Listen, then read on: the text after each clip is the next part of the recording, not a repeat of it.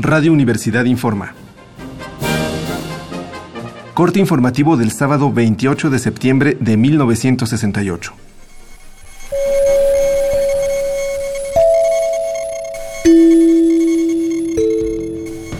El día de hoy fueron consignadas ante el juez décimo en materia penal 57 de las 65 personas que se encuentran en la Procuraduría del Distrito en relación con los disturbios registrados en los últimos días.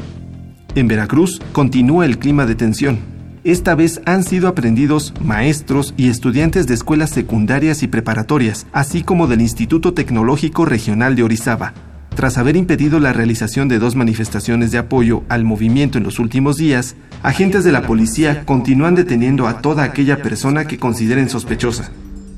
Se nos informa que los agentes han llegado incluso al grado de entrar a casas sin orden judicial.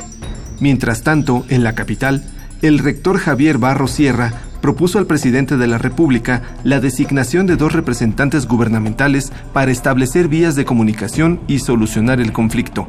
Para ello, fue convocada una reunión en la Casa del Lago, pero la propuesta no pudo concretarse. Por último, más de 40 intelectuales y artistas lanzaron hoy un desplegado. El escrito establece que ahora que los estudiantes han expresado su apoyo al rector, se abre una coyuntura para solucionar el conflicto. Con este propósito, proponen las siguientes medidas en calidad de urgente. 1. Retirar al ejército de la universidad y del Instituto Politécnico. 2. Liberar de inmediato y sin condiciones a los detenidos desde el 26 de julio. 3. Cesar la persecución a estudiantes y profesores. 4. Poner fin a la violencia y a la prohibición de reuniones públicas. 5. Iniciar el diálogo público sobre el pliego petitorio. Y 6. Conseguir la cooperación entre estudiantes, maestros y autoridades e iniciar una reforma radical de la educación superior. Los intelectuales y artistas que firman este desplegado añaden que tales condiciones no podrán cumplirse fácilmente porque sería un triunfo de los estudiantes. Sin embargo, señalan que esa victoria no tendría que ser una derrota para el gobierno, a menos que éste considere sus intereses antagónicos e irreconciliables con los de cualquier movimiento genuinamente popular.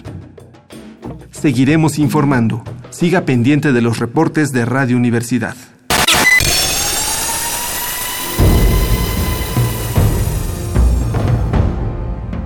M68.